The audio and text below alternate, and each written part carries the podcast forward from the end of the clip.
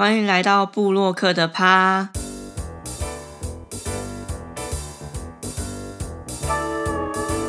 大家好，我是 Biso。今天这是第三次录音了，然后我每次在录音之前，我都还是很紧张哎。我每次要录音之前，都会在电脑前面东摸西摸，假装自己好像在忙一些什么事情，还是在想说今天要讲什么内容。可是其实就只是在开录之前很紧张，然后一直没有勇气按下那个录音键。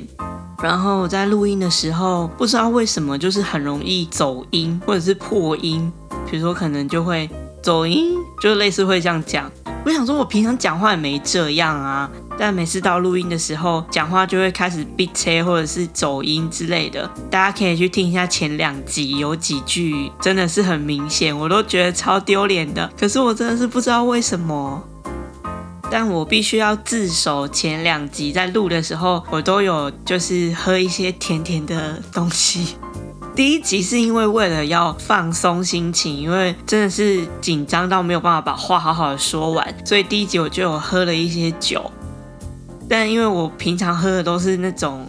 有水果果汁的类型的那种调酒，就是美酒啦，其实就美酒，所以我那天就是喝了喉咙优饮。我觉得应该是喝甜的的关系吧，所以就是声音会一直闭切，尤其是讲久了，讲到最后面几段的时候，就会一直疯狂闭切。但我今天真的已经有克制了，就是我今天没有喝甜的东西，我现在喝的是黑咖啡。可是我今天在录前面的时候，还是一直疯狂闭切，超丢脸。于是我刚刚就录到一半，跑去嗑了一包龙角散。润肺爽喉，让自己的那个录音状况可以好一点。刚刚开头的部分就是试着用台语跟大家打招呼了，然后我后来问了我朋友，就是原来台语的味增其实就跟日文的味增一样，都是 v so，但是台语好像前面会 b 的音会加重一点，就 v so 这样子的感觉。但我的台语是真的超烂的，我之前去台南玩的时候。因为当地的朋友，他们平常沟通就真的都是完全用台语，就完全不会讲国语。在那个情境氛围底下，你就会很想全部用台语跟他们讲话。我觉得这也不是说哦，为了故意融入他们还是什么的，而是你在那个氛围底下，你就会下意识的很想要完全用台语，然后就会被吐槽说你可以用国语就好了，你用台语讲，我们反而听不太懂你在讲什么，就觉得超丢脸的。但大家应该都会这样吧？嗯，下意识的用他们讲话的方式，比如说像很久很久以前我去北京的时候，就也会不小心开始卷舌音。可是你又很不想让北京人觉得你在学他，就你也不是故意要学他的口音来取笑他还是什么，可是你就会不知不觉变成他们讲话的样子，真的是让人很困扰。总之，我还在努力的学习如何把台语讲好，我会继续朝这条路前进。但我的音效师有跟我说，今天不能讲太多废话。上一集他在剪的时候，他就一直一边剪，然后用赖跟我说，怎么还没结束？怎么还没到你要讲的东西？怎么还没开始讲布洛克的东西？你到底要废话讲多久？因为上一集的长度已经是第一集的大概快两倍左右，所以他等于要多花一倍的时间剪辑。他应该是真的觉得蛮困扰的，我觉得很好笑，但。我其实真的是希望，就是前半段可以跟大家讨论一些比较生活化、没有那么僵硬的东西，就很像大家以前国高中的时候在补习班，补习班老师不是都会讲一些就是很无聊的笑话，可是就是希望大家可以把焦点放在他身上，然后他才会开始上正式的东西。我想象的感觉就是有点类似这种风格。所以，虽然冒着被音效师杀掉或者是罢工不干的风险，我还是要跟大家讨论一下上一集橡皮猪披萨的后续。你知道，这个世界的人真的是积不得。你出了橡皮猪披萨之后，很快就会有人不甘示弱，想要推出一些新的东西来比拼一下。所以后来我又看到有人出了鸡南佛披萨，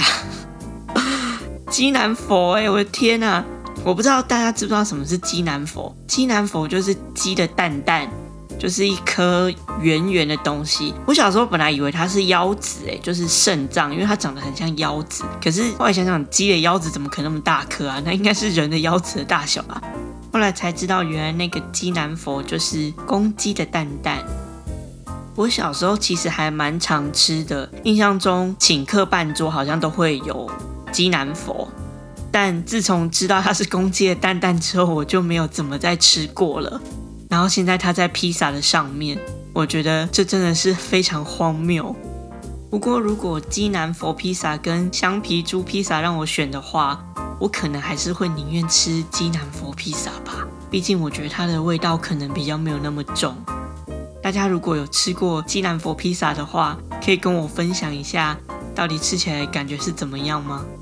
但除了这些群魔乱舞的披萨之外，还是有一些我觉得不错的新商品，比如说麦当劳最近推的韩式麦脆鸡，你们有已经吃过了吗？哎，我不是要帮麦当劳夜配，我没有，我没有收到麦当劳的邀请，但只是单纯觉得就是韩式麦脆鸡，我觉得还蛮不错的。虽然我每次讲到韩式麦脆鸡的时候，我都觉得自己有点犯贱。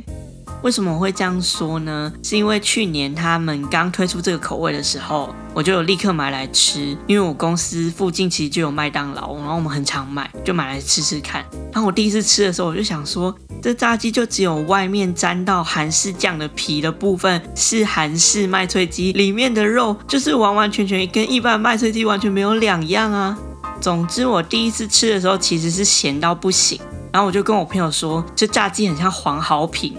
然后我朋友就问我说：“为什么像黄豪平？”我就说：“你想象你去到一个演唱会的现场，然后你就听到一阵歌声，想说哇，台上的是吴青峰哎，然后你就很努力的挤到那个舞台的前面去，就想要看清风唱歌。结果等到你到了舞台的前面，然后定睛一看，哎，台上的人不是吴青峰，是黄豪平。你们不觉得这个形容很贴切吗？”但黄豪平的粉丝也不要急着骂我，因为我后来就是大概连续三个礼拜都去买韩式麦脆鸡，一直到这一次出了之后，我也是就立刻都去买了。黄豪平没有什么不好，黄豪平也很好啊，我也很喜欢黄豪平啊，他就不是吴青峰啊。那什么样的韩式炸鸡算是吴青峰呢？我觉得起家鸡可能可以算是吴青峰，但吴青峰跟黄豪平都没有不好，所以我两个都会吃。我只是想借由吴青峰跟黄豪平的这个比较，来让大家知道一下麦当劳的韩式麦脆鸡吃起来到底是什么样的感觉。希望这个节目有一天可以找黄豪平一起来吃韩式麦脆鸡。讲到吃东西，其实我有想在 podcast 里面加入吃东西的环节，就有点类似 ASMR 的概念吗？吃东西给大家听，不知道会是什么样的感觉，好像好像还没有看过有人做过类似的事情。如果大家有想要听我开箱什么食物，或是吃什么类型的食品的话，也可以留言告诉我。另外就是，我们其实长期都有在征求布洛克相关的 Q&A，还是要回到正题，就是不管你对布洛克这个职业，或是你有什么想听的内容，都可以透过私讯的方式先跟我们说，之后我们在出 Q&A 特辑的时候，或许就会念到你的问题，然后在节目当中回答你哦。好的，我们现在把那些我想要聊的一些音效师并不想听到的内容。我们集中在十分钟之内把它结束掉了，不然我真的要被杀死喽。接下来要讲的就是今天的主题。上一期跟大家讨论过了关于设备的话题，然后还有网络相关一些可能需要注意的内容。再来，今天要讲的东西可能就会比较偏向是内容层面的。讲到内容，最开始要决定的绝对是你要做什么样类型的主题。如果你对于主题这件事情还没有想法，或者是你不知道你想好的主题是属于哪一个分类，其实你可以先到皮克邦的主页去看他们的分类类型来做决定。一开始会建议可以先设定一到两个主题，或者是一个最主要的类型，然后搭配一个次要的类型，这样的方式来写，我觉得都是蛮适合的。像以我的部落格来说，就是最主要还是在写美食、食物相关的，但是另外次要的类型可能就会是旅游相关的。当然，两个类型的目标观众其实不能差太多，或者你也可以用一个比较小众的主题搭配另外一个比较生活化的主题，这样的方式我觉得也是蛮不错的。像是有一些部落客，他可能本身的职业是医生或者是营养师，他最主要的主题就会跟他的专业相关，比如说一些医学知识，但是他可能还可以再额外搭配一些本来大家就比较会想看的，就是比较大众的主题，比如说他还是可以去做一些美食的东西，或者是旅游的东西，像这样搭配就比较没有冲突的问题。那在设定主题的时候，要选比较大众的题材，还是比较小众的题材呢？嗯，我觉得这两个其实各有好坏。大众喜欢看的题材，其实不外乎就是跟生活切身相关的食衣住行娱乐的那些，所以相对的，你要做的门槛就会比较低。比如说像是我正在做的美食，或者是也有很多人做的美妆，甚至是比如说旅游这几个，因为其实你都是把你日常的生活经验分享出来，你需要多做的事情其实就只是把它拍照记录，然后用文字写下你的感想，所以相对来说。你要入门就非常简单，但像刚刚提到的，比如说医学相关知识的部落格，就真的是本身要有这部分的专业，你才有可能做得起来。小众内容的优势是在于做的人不多，所以你很快可以站到一个位置。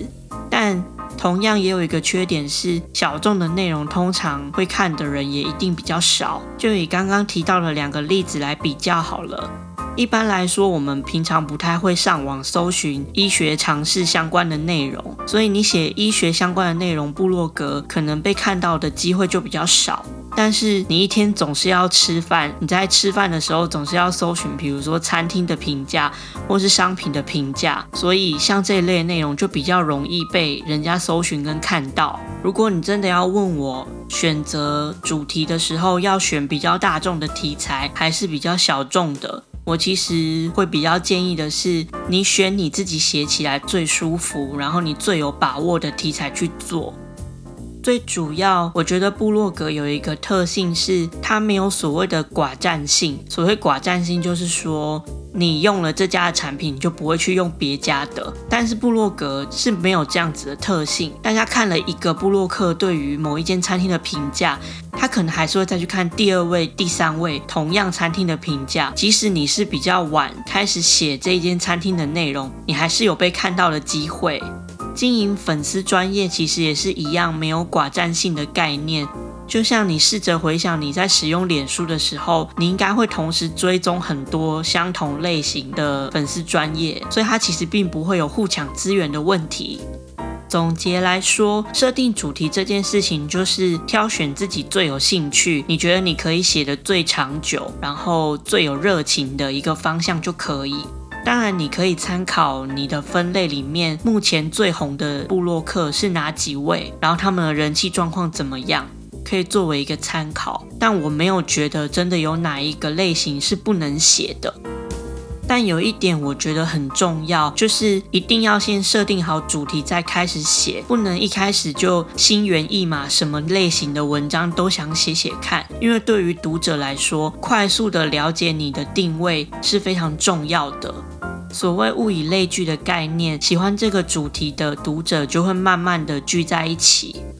就很像喜欢吴青峰的，嗯，不对。喜欢吴青峰的人也有可能喜欢黄豪平，但你不能今天是吴青峰，明天是黄豪平，然后再过一天又变成吴青峰，然后再过一天变成蔡依林，这样子读者根本没有办法掌握你实际是什么样的人，他要怎么喜欢你呢？大概就是这样的概念吧。主题设定好之后，接下来要想的事情就会是怎么样凸显你的个人特色。部落格最主要就是文字跟照片，所以如果你想要让大家有记忆点，一定也是从这两个部分着手。这时候又要搬出我们的网红始祖鸟宅女小红来做一个案例分析。不知道宅女小红的经纪人还是律师会不会写信来叫我付他钱啊？一直说到他，但我自己其实是他的大粉丝，他的书啊什么的我都有看，然后他有 podcast 我也有听哦。好。回到宅女小红的部分，她的文字跟她本人的照片其实就是非常的有记忆点。像我记得她以前出书的时候，她的书的最后面都还会有一个附录，那个附录里面就是她用了一些特别的名词，或者是比如说把台语写成注音之类的，像这样就会让人对她的文字内容很有记忆点。那照片的部分，大家如果有看过，应该就会知道，他就是会戴一个那个假鼻子的眼镜。如果不知道的朋友，可以趁现在 Google 一下哦。像这样的文字跟装扮，我觉得就是一个很好的让别人可以很快记住他的方式。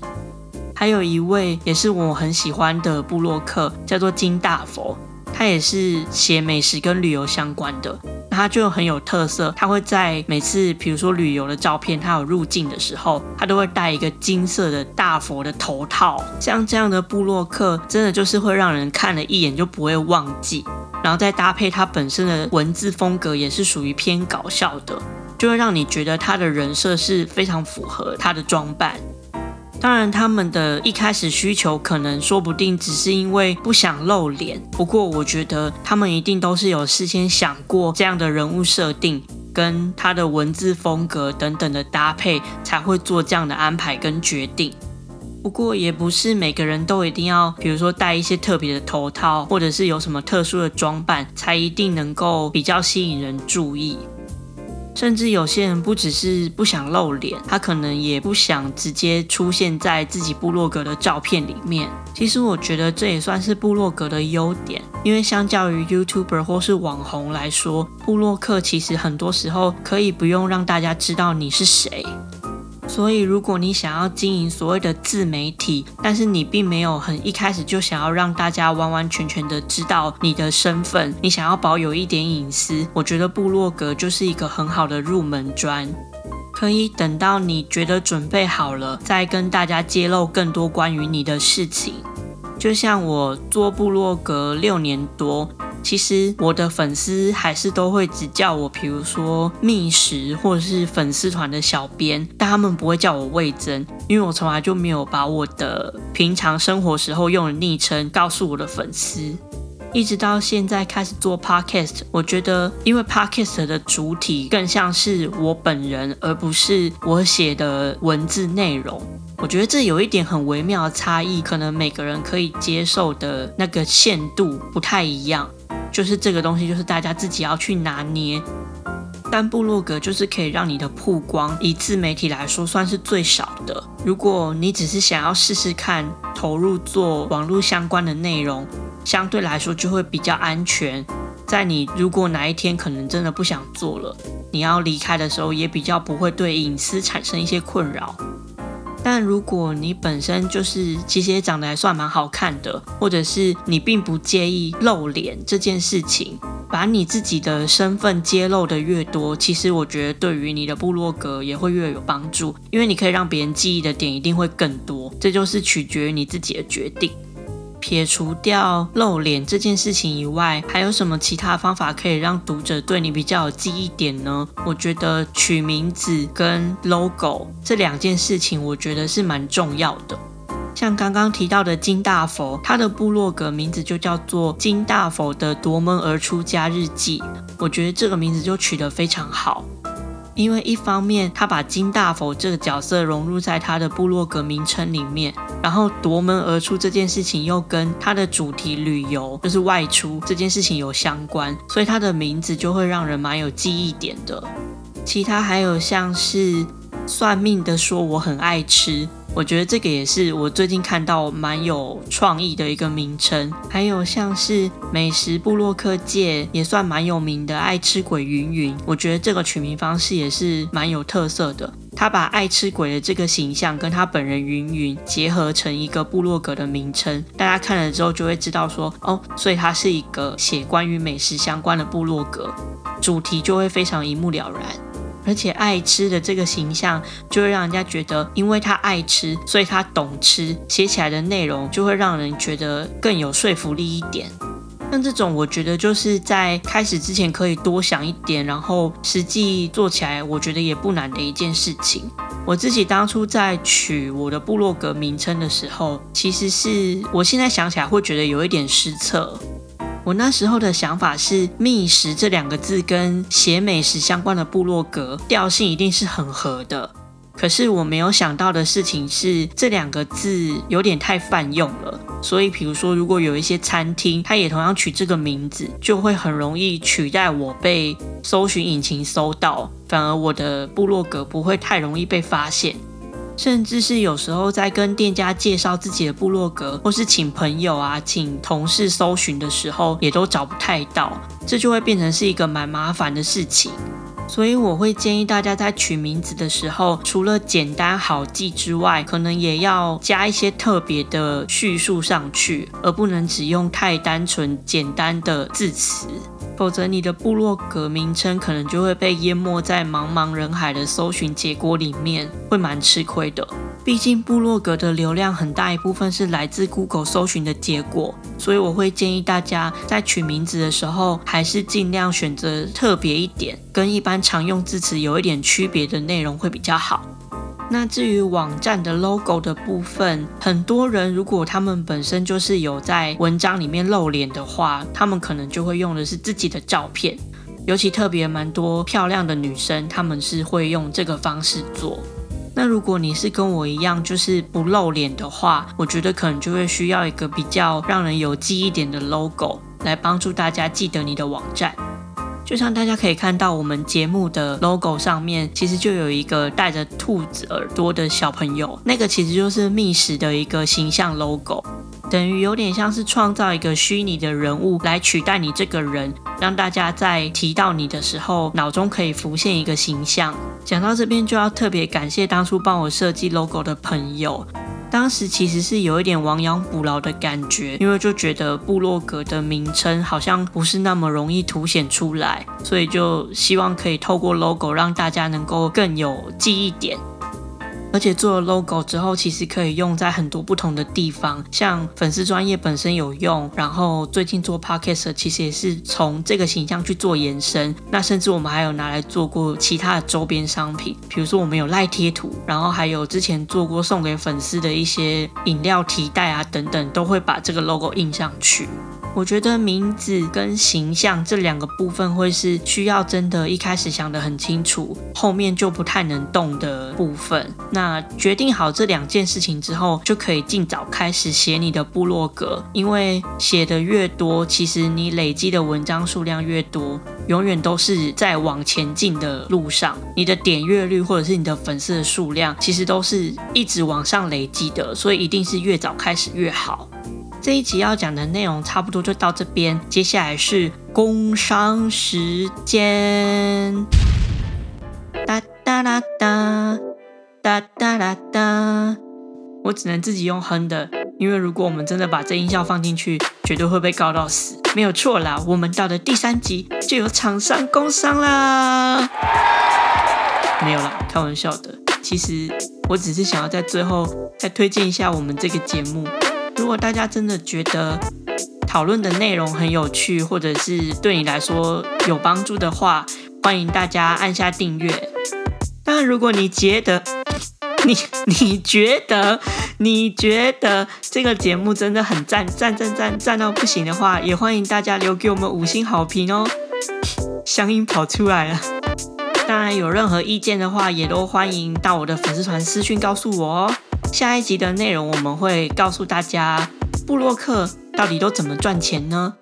布洛克的赚钱秘籍就在下一集。谢谢大家今天的收听，我是魏征，大家下次见喽，拜拜。